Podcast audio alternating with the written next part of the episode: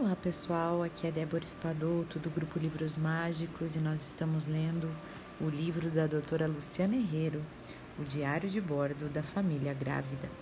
E hoje nós vamos entrar aqui falando sobre os passeios, olha só, nessa segunda etapa né, da gestação. As atividades de lazer são vitais para a saúde física e mental da mãe. Contudo, a segurança deve estar sempre em primeiro lugar. Portanto, evite passeios de moto ou de bicicleta e também a cavalo. Mesmo com capacete, nesses meios de transporte, saúde, nesses meios de transporte, a saúde da gestante e do bebê corre em sério risco. Dicas para andar de carro, de ônibus ou de trem. Sempre o cinto de segurança de três pontos e coloque a parte abdominal sobre a raiz da coxa nunca na barriga, sobre o útero. Não usar nenhum travesseiro, nenhuma toalha ou almofada entre o cinto e o seu corpo. Enquanto estiver sentada durante as viagens, faça movimentos com as pernas e com os pés para ajudar a circulação do sangue. Faça paradas frequentes, no máximo a cada duas horas. É o momento de esticar as pernas e caminhar um pouco. Se você sentir muita náusea, peça ao seu médico um remédio específico e tome sempre antes de viajar. E as viagens de avião? Bom, gestantes em bom estado geral toleram bem a viagem de avião, desde que sejam tomados os devidos cuidados. Atenção!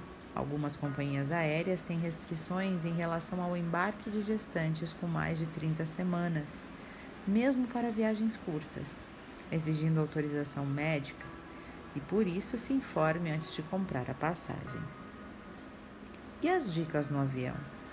Mantenha o cinto de segurança fivelado durante todo o voo, lembrando que ele deve ficar sobre a raiz da coxa e não sobre a barriga. Se necessário, peça à comissária de bordo uma extensão para o seu cinto. E durante o período em que estiver sentada no avião, faça exercícios de rotação e de flexão de extensão das pernas e pés a cada 30 minutos. A gestante deve se levantar e caminhar por alguns minutos dentro do avião, a cada duas horas, para evitar problemas circulatórios. Tome muito líquido e mantenha-se hidratada. Não tome bebida alcoólica. Na decolagem e no pouso, faça movimentos de deglutição, a fim de evitar a sensação de pressão nos ouvidos e prefira os assentos mais próximos às asas, pois há menor vibração em caso de turbulência. Faça o que a mãe faz, que lhe dá prazer.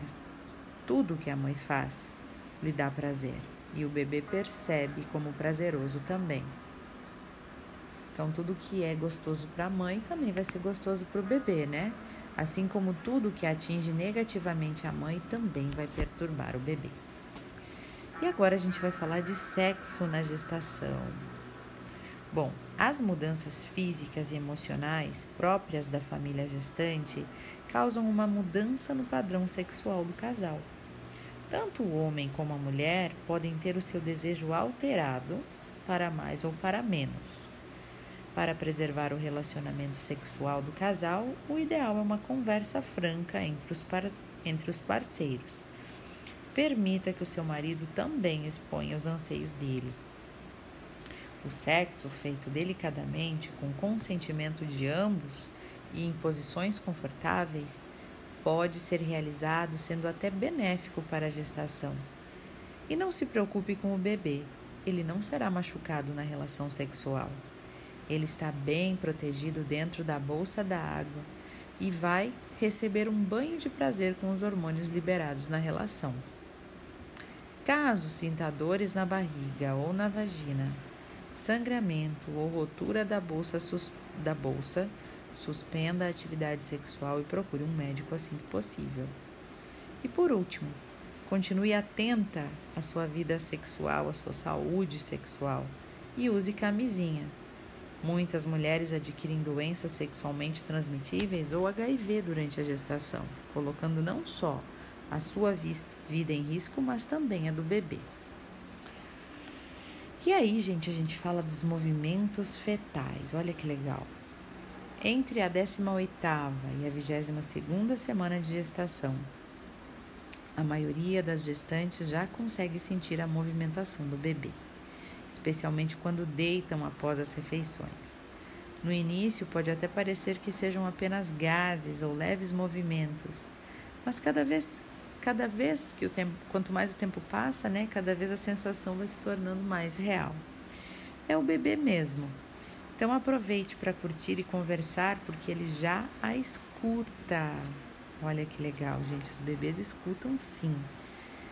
Eu, eu lembro que eu comecei a sentir o Pedro mexer por volta da vigésima terceira semana, assim, que eu tive certeza que realmente ele estava mexendo, né?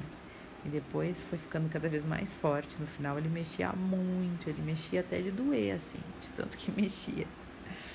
Ó, a Celina, gestante de 22 semanas, disse: quando eu penso em comer algo delicioso, como brigadeiro de colher, por exemplo, e a minha boca se enche de saliva e o meu bebê se mexe, é muito engraçada a nossa sintonia.